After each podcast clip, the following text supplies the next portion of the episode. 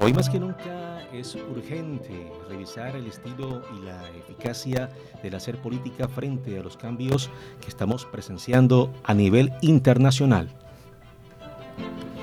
La guerra siempre deja un mundo peor y un fracaso de la política y de la humanidad. En las terceras jornadas sociales católicas organizado por la Conferencia Episcopal Europea, esta semana en Bratislava, el Papa Francisco envió un mensaje emotivo de la guerra en Ucrania por la invasión de Rusia. Dijo, la humanidad se ve amenazada por un perverso abuso de poder que está condenando a las personas indefensas a una violencia brutal y afirmó que nunca pensamos que volveríamos a ver tales escenas que recuerdan a las grandes guerras del siglo pasado. Debido a los tiempos que estamos viviendo en Marketing y Tecnología 3.0, hemos invitado a un experto en economía, un catedrático apasionado de los números. Él es Boris Ackerman Weisman, Finance Specialist.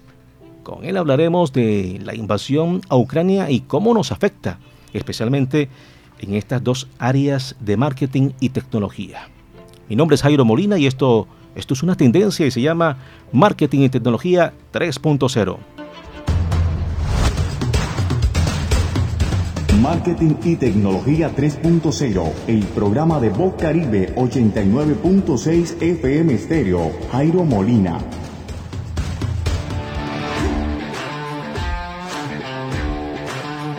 Bien, y llegó el sábado y con él Marketing y Tecnología 3.0. Ya estamos con ustedes. Tenemos para este día un tema fuerte, un tema que contiene la palabra crisis. Y puede que estén a punto de cambiar muchas cosas en la economía mundial. Mejor dicho, están cambiando. Quédese conectado a través de Bocaribe Radio 89.6 FM. Lo que vamos a hablar hoy con Boris Ackerman Weisman le puede interesar. Boris, bienvenido a Marketing y Tecnología 3.0. Muchas gracias, Jairo. Un gusto estar contigo. Eh, eh, fíjate, estamos viviendo una época difícil, una época de cambios. Así es. Y creo que mientras más conocimientos tengamos para afrontar esos cambios, mejor le podemos responder, mejor nos podemos adelantar a esa situación. Eh, definitivamente quería empezar esto con una reflexión Normalmente eh, los débiles estamos sometidos a los poderosos en el sentido del, uso, de la capacidad de uso de la fuerza, pero además hay un elemento que, hay que resaltar que, que, opera para todos estos temas económicos que se llama la asimetría de información. Y es decir, hay gente que sabe mucho más de lo que está ocurriendo tras bambalinas que el hombre de la calle, lo que uno ve en las noticias eh, normalmente es ruido y uno tiene que saber interpretar o, entender cómo anticiparse a ese ruido del entorno. Entonces nuestro trabajo no es solamente ver la información, sino descifrar lo que podría venir en el futuro, cuáles pueden ser los escenarios. Preguntarnos no tanto el crecimiento, de crecimiento económico, las cifras macro, o, los elementos que, siempre nos presentan los noticieros, eh, sino más bien a título personal cómo nos afecta un eh, movimiento económico, cómo nos afecta esta guerra, qué hacer para eh, evitar que los efectos sean perversos o quizás para sacar algún tipo de, de beneficio, de provecho ante una situación compleja. creo que eso es lo que debemos aprender sobre todo porque los que normalmente sacan beneficios y provecho ante estas situaciones complejas son los muy poderosos que siempre terminan más ricos y más poderosos luego de este tipo de, de eh, debacles, de guerras o de catástrofes, ¿verdad? Así es. Y para eso tenemos que tener eh, información financiera, tenemos que tener formación en temas de economía, en temas de finanzas y aterrizar un poco más ese conocimiento, no quedarnos en lo teórico, no quedarnos en lo macro, sino ver cómo eso nos, nos, perjudica eh, a nivel personal o a nivel familiar. Boris, acabamos de sobrevivir, sobrevivir a una pandemia, o mejor, más o menos saliendo de esta pandemia, y estamos metidos en un lío de tierras que afectaría al mundo entero? Es correcto, es correcto. Este, eh, apenas, fíjate que, que, es extraño, pero en muchos países el, el comienzo de la guerra coincide precisamente con la eliminación de las mascarillas en lugares públicos. Fíjate que qué casualidad, no, o sea, como que Putin nos curó la, pandemia. De hecho, es lenguaje un poquito crítico. Cosas de la guerra. Eh, Boris, nosotros todos los fines de semana eh, recomendamos una película.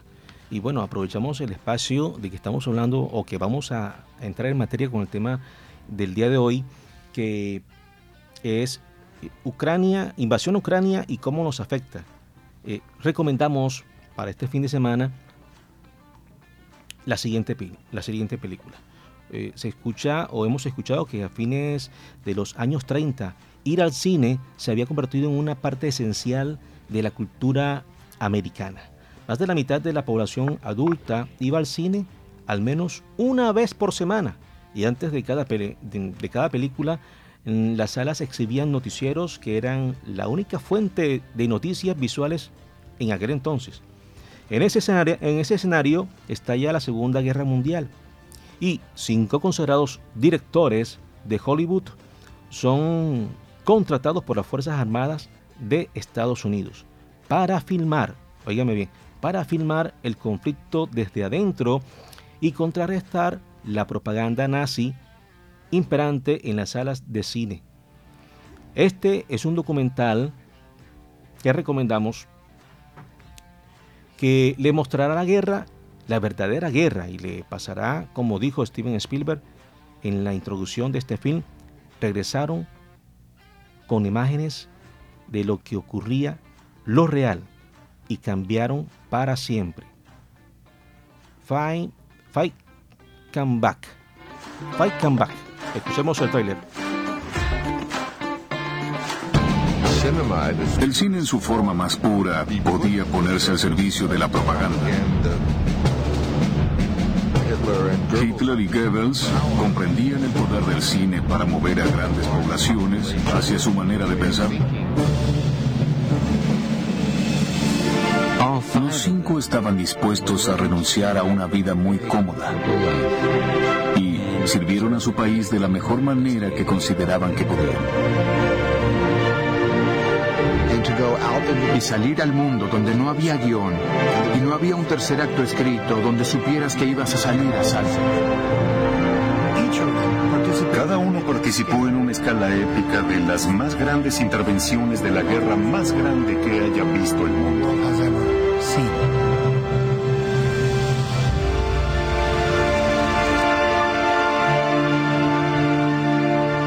Estos documentales que hicieron estos cinco directores fueron poderosos para el público estadounidense. Creemos que los cinco pagaron un precio muy personal. Estos directores que regresaron con imágenes de la verdad de aquella guerra cambiaron para siempre.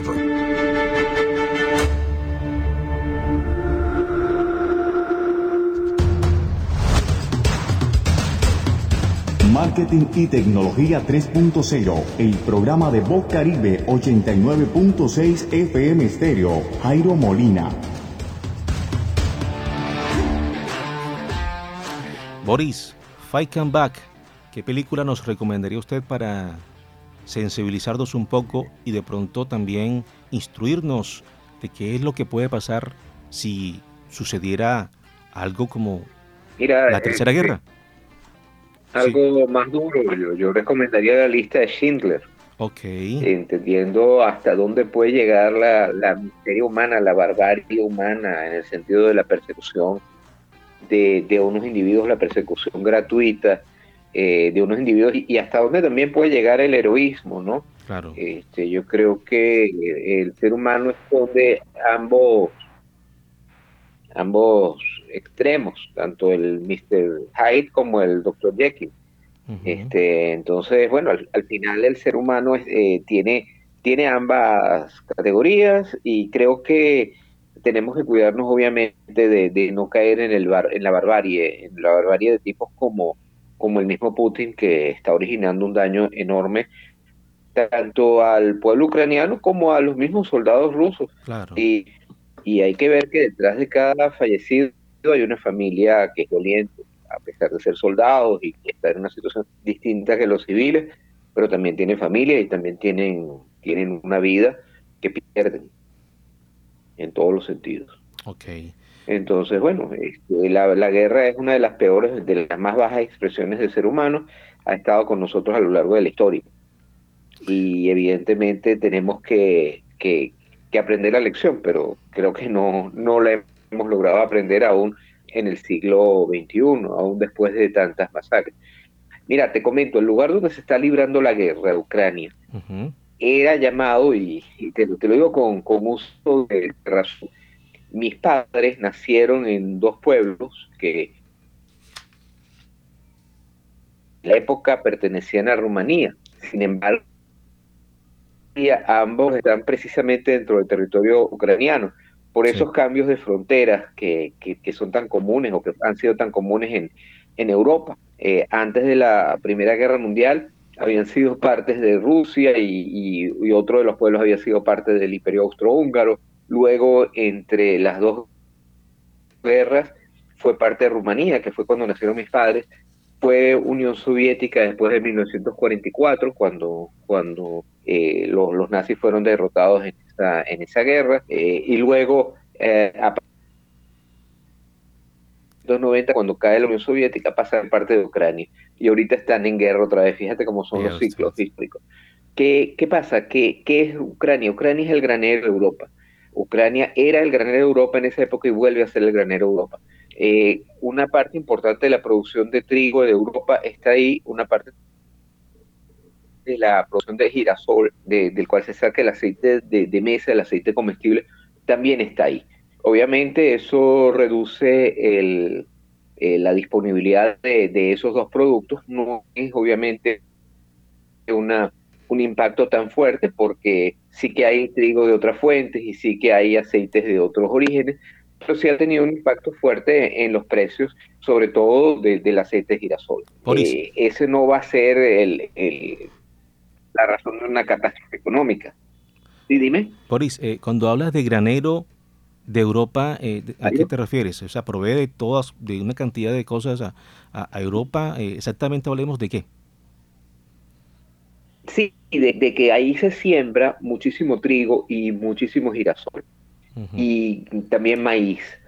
Y gran parte de la alimentación eh, en toda la cadena depende de esos productos. Por ejemplo, el maíz es, es, un alimento muy utilizado en Europa para animales, a pesar de que en nuestros países en América Latina eh, lo comemos en su estado puro en, Europa, no se come tanto maíz, pero sí se le da a los animales para la producción de proteínas, los pollos, eh, el ganado y, otras especies que, después el, cerdo que nosotros comemos eh, se alimentan de maíz. Entonces eso, eso va a producir un efecto a lo largo de toda la cadena. Cuando sube una materia prima, eso tiene un efecto multiplicador río abajo en, los precios de los alimentos. Entonces, el primer efecto va a ser la escasez y el alza de precios en los alimentos en Europa, que obviamente va a repercutir en el resto del mundo. Eh, y claro, eh, Ucrania ha sido eh, y es hoy en día uno de los principales exportadores de esos productos, aunque no sea un país muy grande, produce elementos que son materias primas esenciales en toda la cadena de producción alimenticia y ya eso se está viendo. Otro, e, otro efecto es que mucho del gas y del petróleo que se consume en Europa viene de Rusia. Y si bien Rusia no ha pagado el suministro, siempre existe esa espada de Damocles sobre, sobre las economías.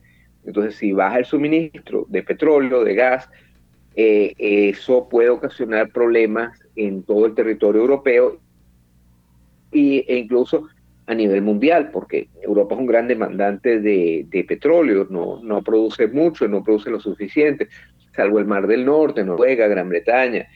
Eh, no hay una gran producción de, petróleo, no es suficiente eh, eh, la producción para abastecer a todo el continente, entonces tiene que importarse parte de ese petróleo. Por ejemplo, Alemania depende en gran parte de, de Rusia en su suministro de gas que se utiliza para la calefacción. Al no tenerlo, va a tener que buscar otras fuentes y eso va a ocasionar a nivel mundial una, una subida de precios que eh, viene junto con ya la presión inflacionaria que estaba siendo causada por eh, el aumento en el circulante monetario creado a raíz de la pandemia. La pandemia originó que muchos países, eh, para sustituir el dinero que desapareció por, por, la, baja en la actividad económica, emitiera dinero y eso ha ocasionado presión ahorita sobre los precios. Entonces esto es un, un alimento más a la, a la inflación. O sea, si ya tienes mucho dinero en la calle y escasez de escasez de, materias primas eh, y toda una inflación represada, si tienes la misma cantidad de bienes y servicios, pero más dinero, vas a tener inflación. Pero si a su vez tienes menos cantidad de bienes y de servicios y más dinero aún, vas a tener más inflación. Entonces, esto está ocasionando inflación, pero es inflación junto con otro fenómeno, es estancamiento, es decir, el mundo desarrollado y obviamente el mundo no tan desarrollado eh, va, va, va, a ser afectado, está viviendo un fenómeno de estanflación. Y tú sabes que cuando, normalmente se dice que cuando Estados Unidos, Europa, están resfriados, el resto del mundo tiene neumonía. Entonces, obviamente esto puede afectar, si no se toman las medidas, se acaba rápido, si los precios de, de la energía siguen subiendo, puede afectar absolutamente a toda la humanidad. Boris. Entonces tenemos que prepararnos y cómo, bueno, buscando, ¿sí? Bueno, Dime, este, Jairo. Quiero hacer un paréntesis en este momento porque nos encontramos eh, en vivo y en directo con Boris Ackerman Weisman y antes de entrar en materia eh, del, de la temática del día de hoy a profundidad, eh, queremos también recomendar para este fin de semana la lectura de un libro. Recomendamos el libro Cómo ganar dinero en tiempos difíciles, de nuestro invitado precisamente Boris Ackerman Weisman. Gracias, eh, Boris, por eh, este obsequio. Muchísimas hace, gracias. Hace ya un par de años eh, me lo enviaste y lo conservo. Cuando luego de contactarte, al escucharte una, en una entrevista aquí a nivel nacional, te escribí y, y amablemente me lo enviaste. Boris, en este trabajo nos conduce de manera sencilla y práctica a obtener ingresos en medio de obstáculos y complicaciones. ¿Cómo ganar dinero en tiempos difíciles? Es una hoja de ruta para que usted, eh, amigo oyente, saque el máximo provecho aún en tiempos de crisis. Boris, ¿qué otro libro nos podría recomendar? Mira, para la lectura actual, uno de los últimos libros que me leí es un poquito duro, pero bueno, es una novela eh, que se parece en parte a lo que podría llegar a pasar si esto se profundiza. Se llama Nunca, de Ken Follett. Nunca. de Ken Follett. Eh, lo has visto en librerías.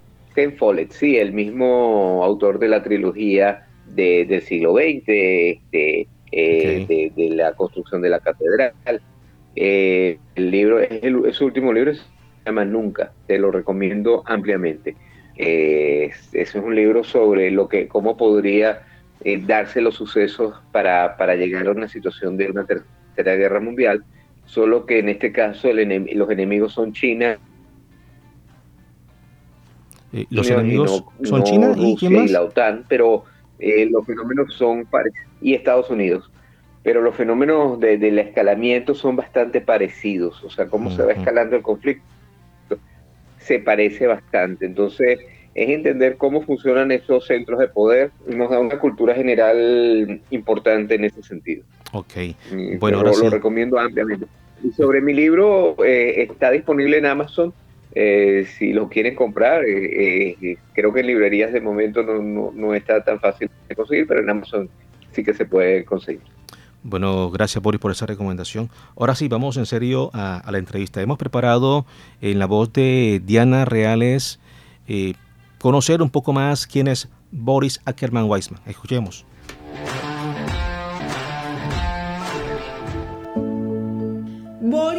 Ackerman Weisman es un venezolano apasionado por los números y esa predilección por los dígitos lo llevó a formarse como ingeniero en computación y fortalecer sus competencias con un máster en administración y finanzas. Ackerman tiene como vocación ser docente y alterna ese llamado prestando asesorías a empresas y ayuda a construir nuevos emprendimientos en viveros de negocios, una labor que hace más de 32 años inició en su país natal y que hoy continúa en España.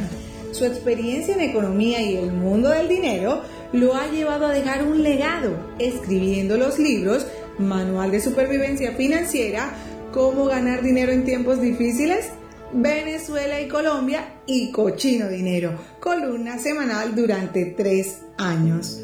Considera que las naciones que económicamente están mejor y con un alto nivel educativo son los países nórdicos, Europa en general por institucionalidad e Israel por ser este un ejemplo en el fomento del emprendimiento.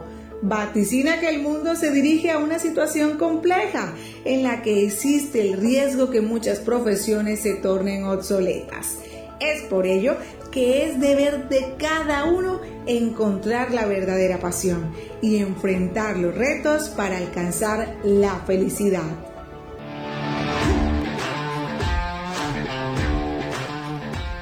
Boris, eso de que usted menciona que los países que están siendo más relevantes en temas económicos y de educación, bueno, eh, se vio un poquito reflejado en cuanto al tema de la producción de, la vacuna del COVID-19. Rusia, eh, Cuba, China, Israel, Estados Unidos, fueron los que más estuvieron ahí pendientes al desarrollar la vacuna, ¿no? Sí, sí, realmente hubo, una gran inversión que vino de los grandes laboratorios.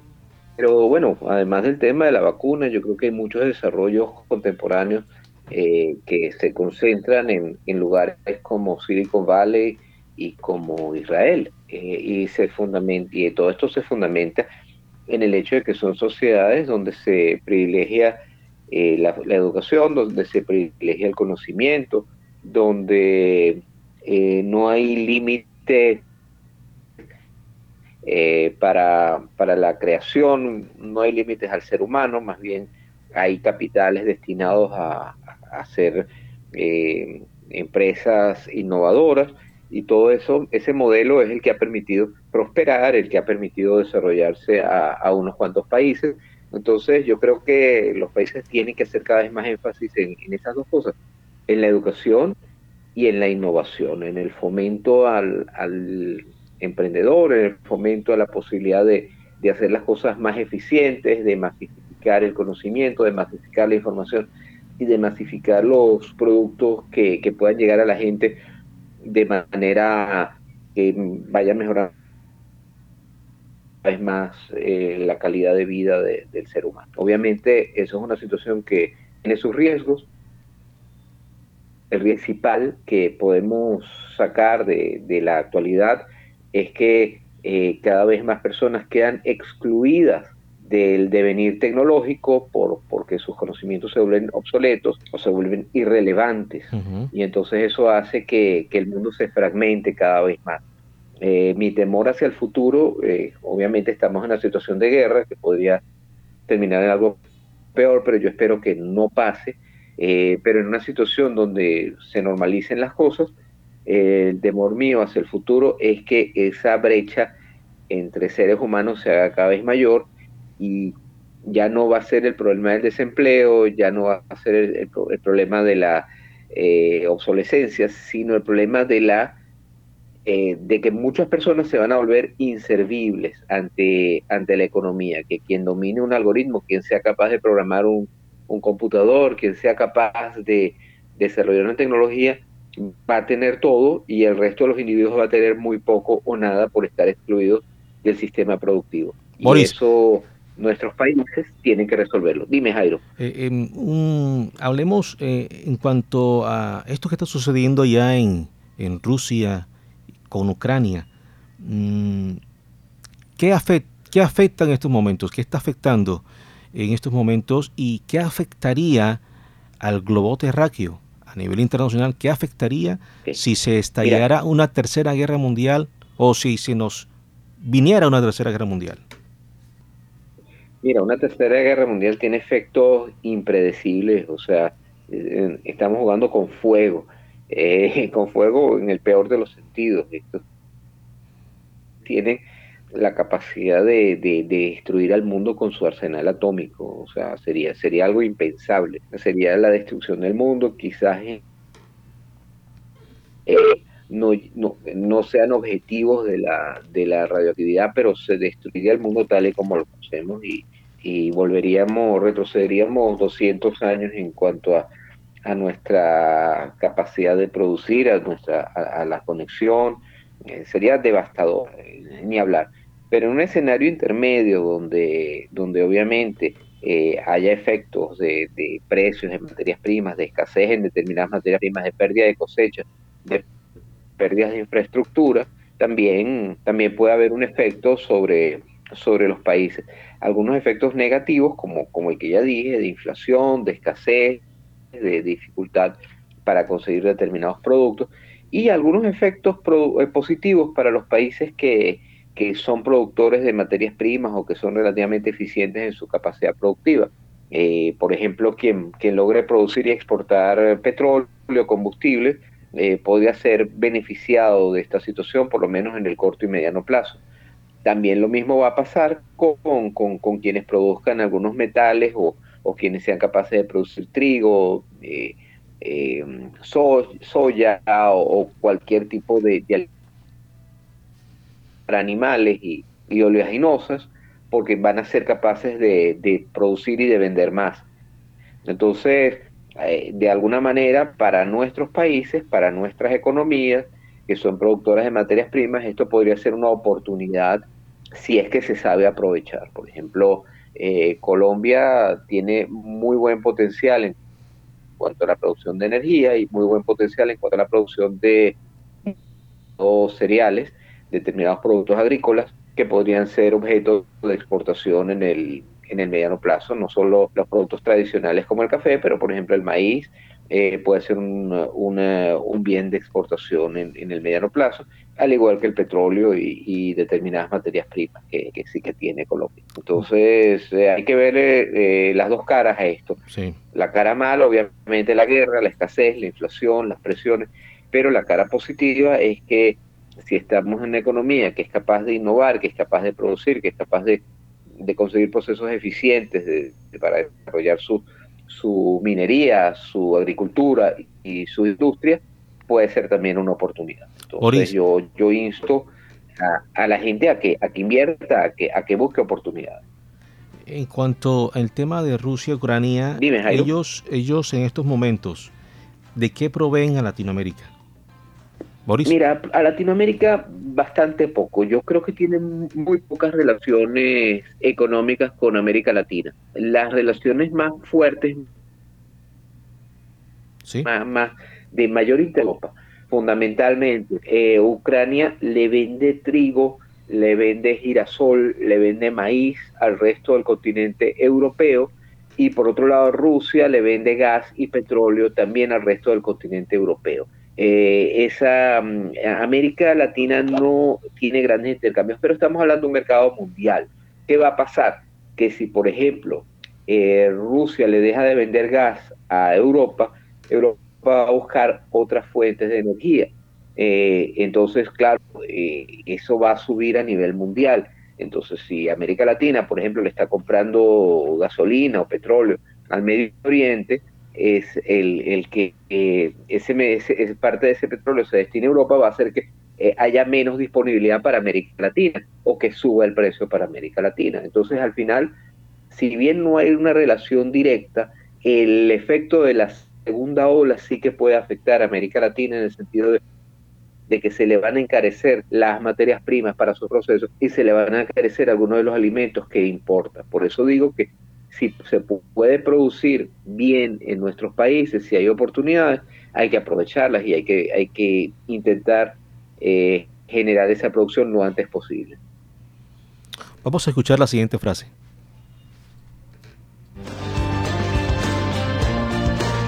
La guerra ¿Qué es lo que ocurre cuando fracasa el lenguaje? Mark Twain. Boris, continúa con nosotros, Boris. Sí, Jairo. Ackerman. Cuéntame. Bueno, eh, en cuanto a, a beneficios, ¿quiénes, ¿quiénes podrían de pronto eh, beneficiarse de esta situación que vive Rusia y Ucrania? Entre comillas, ¿quiénes serían los golilleros, como se dice o como se diría en esto? Porque el resto del mundo nos está poniendo como que a sufrir la situación. ¿Quiénes están interesados que veamos que, que nos metamos en una guerra mundial? ¿Quiénes podrían estar interesados en esto? Bueno, en una guerra mundial yo creo que hay poca gente interesada porque los efectos serían devastadores. No estoy hablando de, eso, creo que ahí perdemos todo porque la destrucción sería fatal y no eh, quizás los vendedores de armas o, unos cuantos locos, pero no creo que, habría muchos beneficiados. Ahora, de una situación intermedia, eh, de una guerra limitada, de, de la destrucción de ciertos cultivos, sí que hay beneficiarios. Por ejemplo, los productores de materias primas muy básicas eh, los países productores de energía, de, petróleo, los países productores metales, este, Chile, por ejemplo, el precio del cobre ha subido muchísimo a raíz de todo esto. Los países que también son capaces de producir eh, eh, cereales, el caso de, Argentina, que es un gran productor de cereales, de, tiene una gran capacidad de producción, es decir, en los mismos Estados Unidos, que tiene una economía altamente diversificada, que son capaces de producir energía, que son capaces de producir eh, eh, cereales a gran escala. Esos son los beneficiarios de, todo esto. Es decir, ¿quién se beneficia? Quien logra colocar en los mercados lo que esta gente deja de producir, ¿verdad? Y quien, por supuesto, como siempre, los vendedores de armas se van a beneficiar, porque, bueno, eh, países como Alemania, que estaban desarmados, que a raíz, obviamente, de la Segunda Guerra Mundial, nunca más Alemania fue un gran comprador de armas, ni tampoco Japón. Eh, posiblemente hagan su, su agosto, como se dice en nuestro lado del mundo, vendiéndole, vendiendo eh, eh, con, la demanda de armas que van a tener. Entonces, ¿quién se beneficia? Los que producen energía, los que producen armas y los que producen algunas materias primas que van a ser necesarios. ¿Quién se perjudica? Todos los demás, los que pagamos esa cuenta, porque lo vamos a pagar en que nos van a cobrar más impuestos, lo vamos a pagar en que nos van a cobrar más por la comida que consumimos y, por ejemplo, el caso de la energía tiene un efecto eh, a todo nivel. Por ejemplo, aquí mismo ahorita en España hay una huelga de camioneros porque les han subido mucho el combustible, haciendo sus servicios al mismo precio y, y los que les compran no están dispuestos a pagar más por eso. ¿Qué va a pasar? Bueno, que tarde o temprano ese, ese incremento en el, en el sobre los precios que pagan los consumidores y todo el mundo va a tener un poco menos al tener que pagar más precios y sin que el salario eh, suba en la misma proporción. Boris, usted nos comentaba, usted nos comentaba hace, usted, disculpe, usted nos comentaba hace un rato que Ucrania es proveedor, que es el granero de Europa. Eh, estamos hablando de de maíz, de trigo, girasoles, eh, del gas neón, se escucha del gas neón, ese gas que, con el que se hacen muchas cosas a nivel tecnológico, las commodities, la agricultura. Eh, allá en Hiroshima y Nagasaki en 1945 eh, se produjeron efectos, esas dos bombas que cayeron en Japón. ¿Qué efectos? Eh, se, produciría efecto porque en estos momentos eh, esos bombardeos de, Rusia sobre Ucrania, eh, esas bombas no estarían afectando la tierra, contaminando la tierra. Boris. De momento estamos hablando de, armamento convencional. De, momento estamos hablando de armamento convencional. Sí. Este, obviamente, claro que hay, una, hay un grado de contaminación, pero el armamento convencional no es ni comparable con el eh, un armamento convencional te causa este, efectos muy focalizados de destrucción, eh, una escala bastante elevada, pero no, no genera los efectos contaminantes de la radioactividad que puede generar la bomba atómica, ni Dios lo quiera que, que ocurran explosiones atómicas o que por error o, a propósito eh, se produzca algún accidente en alguna central nuclear, que hay varias por ahí, por ejemplo la, la central nuclear de Chernóbil está por ahí, y no es que, este, por supuesto, la central está destruida, pero el núcleo está activo. Entonces, si se llega a, si alguna explosión de gran escala logra tocar el núcleo, eso, eso liberaría muchísima radioactividad. Y no sé si, si el mundo está preparado para la, el efecto de esa radioactividad, en el sentido de que eh, obviamente no sería una explosión nuclear, pero habría muchísimas personas enfermas de cáncer en el eh, mediano plazo por, por los efectos de, eh, de la, del uranio radioactivo que, que se irradiaría. Entonces todo eso es muy delicado y se está jugando con fuego. Yo espero que no, y de nuevo, eh, el escenario optimista es el escenario que yo quiero manejar y obviamente es un escenario con efectos económicos, que es lo que hablamos, que es incremento en, los precios y, el efecto al consumidor. El escenario al que tú te estás refiriendo, cualquier efecto de, escalamiento en la guerra o de, o de, o de explosiones nucleares, ya estamos hablando de un escenario mucho más fuerte y de nuevo, en ese caso ya nuestra vida no se va a parecer en lo absoluto a lo que tenemos hoy en día. Bueno, ahora que dice usted así del eh, tema positivo, Boris, escuchemos eh, la siguiente reflexión. Cuenta la leyenda que un día un peregrino se encontró con la peste. La miró frente a frente, cuerpo a cuerpo, cara a cara, cuando allí y le preguntó, ¿A dónde vas, peste? Voy a Bagdad, a matar a cinco mil personas. Pasó una semana y cuando el peregrino se volvió a encontrar con la peste, que regresaba de su viaje, la interpeló indignado y le dijo, Si serás cruel, me dijiste que ibas a matar a cinco mil personas y mataste a cincuenta mil. No, respondió la peste, yo solo maté a cinco mil. El resto se murió de miedo. ¿Dónde te parece que viven tus miedos? Si tuviera que ubicar los miedos en algún lugar, diría que se encuentran en la conversación, en la autocharla, que mantenemos todos los días con nosotros mismos. Los podemos encontrar con algunos de estos disfraces. Esto no es para mí. Me resulta difícil. Me cuesta decidirme. Pero te tengo noticias. Hay un remedio infalible para contrarrestar cualquier miedo. Y eso se llama la fe. Marketing y tecnología 3.0. Los tips.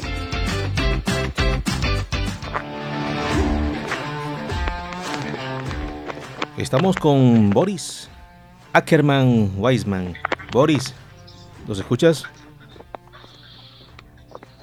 Hola Boris. Sí, sí, escucho y también escuché la reflexión, muy interesante. Eh, sí, les escucho. Bueno, eh, usted nos habla sobre el panorama, que seamos un poco más positivos en cuanto a toda esta situación que está pasando.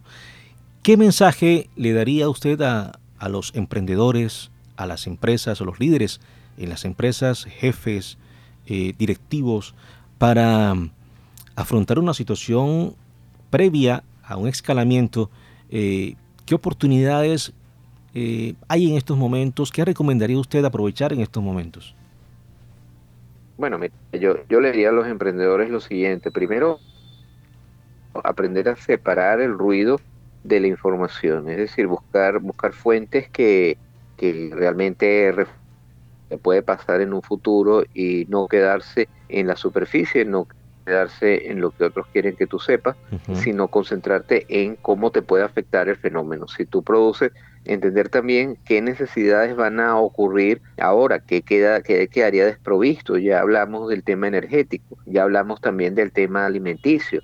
Todos esos temas eh, son interesantes si tú eres capaz de, producir eh, productos que, generen energía o productos que para la alimentación, eh, por ejemplo, la alimentación del ganado, la alimentación de los animales de cría. Eh, o, la misma alimentación humana. Es decir, si quieren apostar, en este momento yo apostaría a eso porque eso va a faltar, sobre todo porque Ucrania va a quedar muy golpeada, va a poder, podría quedar golpeada por unos cuantos años por falta de cosecha y también porque el petróleo va a subir por efecto de, la escasez o, y creo que se a mantener alto de ahora en adelante porque la gente va a buscar unos proveedores más seguros que Rusia y eso va a tener un usted en los, en los productos. Entonces yo, yo como empresario apostaría a eso. Pero sobre todo apostaría, como siempre lo digo, a la innovación en forma más eficiente, eh, más barata, más atractiva, más económica, mm, con más capacidad que lo que se ofrece hoy en día. Por ejemplo, si nosotros hubiésemos tenido que hacer esta conversación hace unos 10 años, hubiéramos tenido que pagar una llamada telefónica y hubiera costado bastante dinero. Claro. Hoy en por, por WhatsApp, que es lo que estamos haciendo, es sumamente económico. Eh, ¿Qué hizo gente como WhatsApp? Bueno, hacer algo que era caro eh, y relativamente ineficiente, hacerlo mucho más barato y mucho más asequible.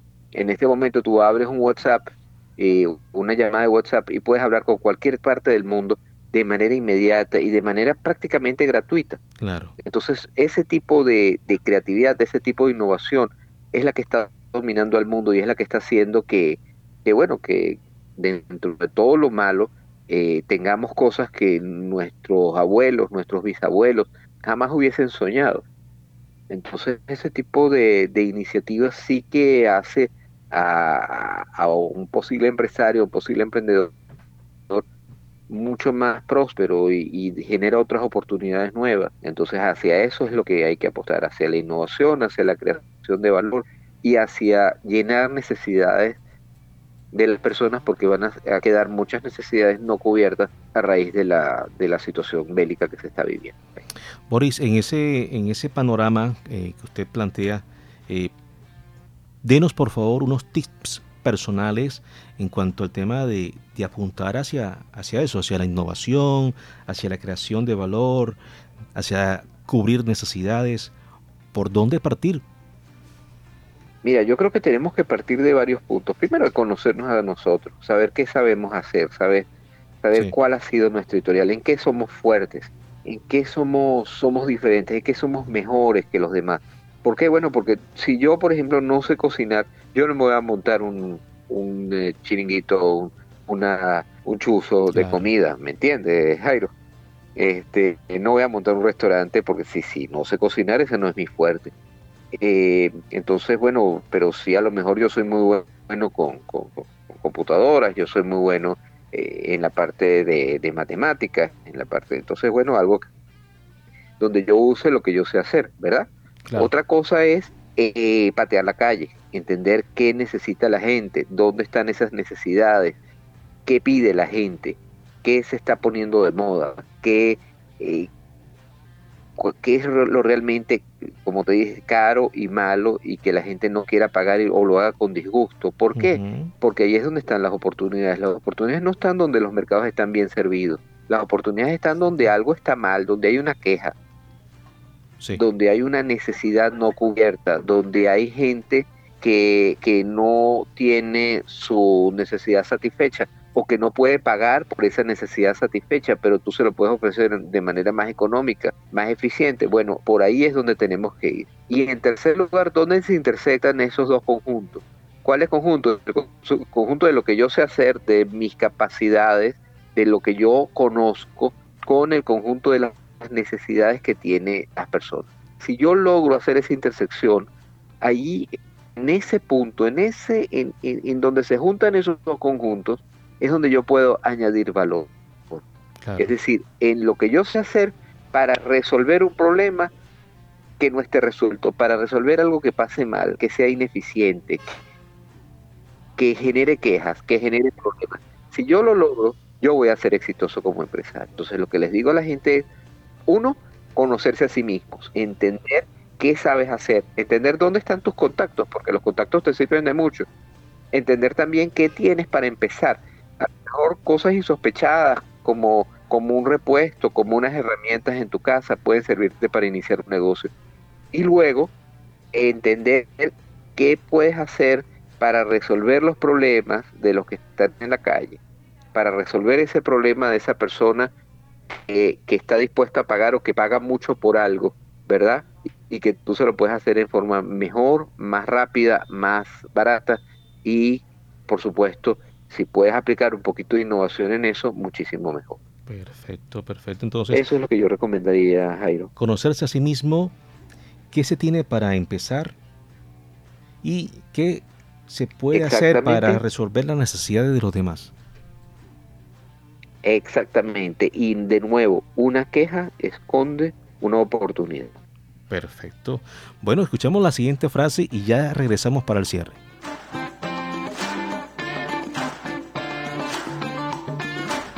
La guerra es una derrota para la humanidad. Juan Pablo II.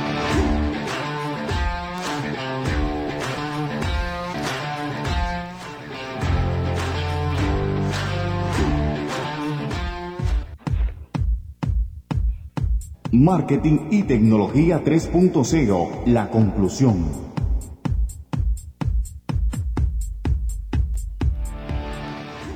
Bien, Boris, hemos llegado a la conclusión.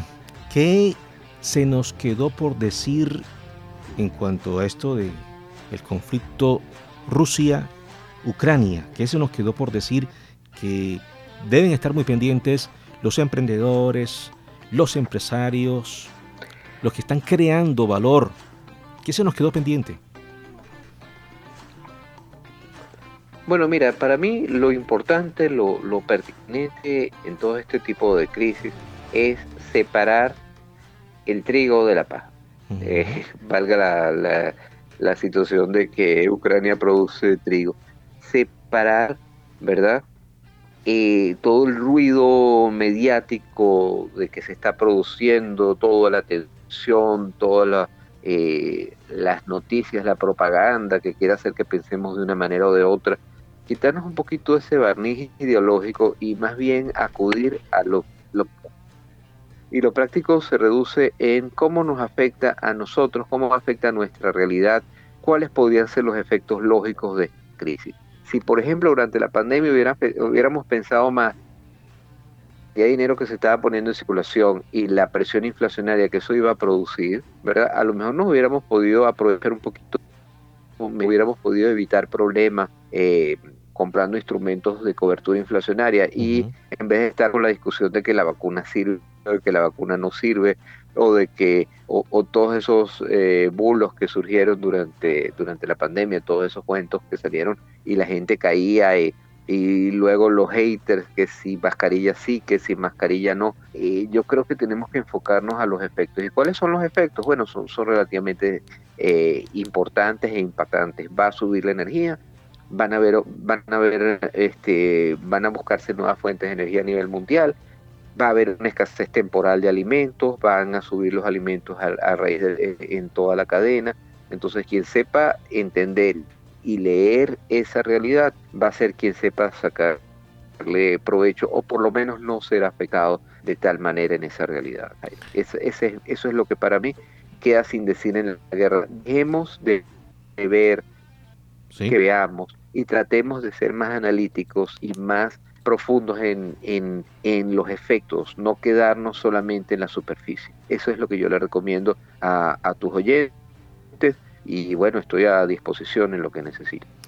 Perfecto, entonces separar el trigo de la paja, separar el ruido mediático y ser más analíticos. Eso es en forma... Ser más analíticos, ser más pensativos, no, no quedarnos con la superficie, no quedarnos con lo que otros quieren que nosotros pensemos y que, que, otros quieren como nosotros actuemos, que son los poderosos. A los poderosos les interesa que seamos pobres y que seamos tontos. Bueno, Boris, realmente Porque así mantienen su poder. Eh, correcto, correcto. realmente muy agradecidos por acompañarnos el día de hoy. ¿Y cómo te pueden conseguir nuestros oyentes en, en las redes sociales? Bueno, mira, yo tengo en mi Twitter es Boris-Ackerman, eh, eh, arroba eh, Boris-Ackerman. Y tengo también una página en Instagram que, se llama Cochino Dinero, Cochino barra baja dinero. y también una página web que es cochinodinero.es. En la página hay cosas interesantes, hay materiales de cálculo de de pagos de hipoteca, hay una calculadora para calcular la supervivencia personal, para hacer presupuestos personales, es bien simpático. Eh, algunos de los materiales que tengo en la página de cochinodinero.es y bueno, estamos aquí a disposición. Boris, nuevamente muchas gracias por acompañarnos en Marketing y Tecnología 3.0. Esperamos en otra oportunidad pues eh, tenerte con nosotros eh, desde España. Encantado, encantado, un verdadero placer. Bueno. Laura Senior en la asesoría técnica y programación, Diana Reales en la biografía, Jay Moore en las frases, Mauro Martínez en la reflexión y quienes habla Jairo Molina. Nos escuchamos el próximo sábado a las 2 de la tarde por aquí, por Bocaribe Radio 89.6 FM Estéreo en Barranquilla.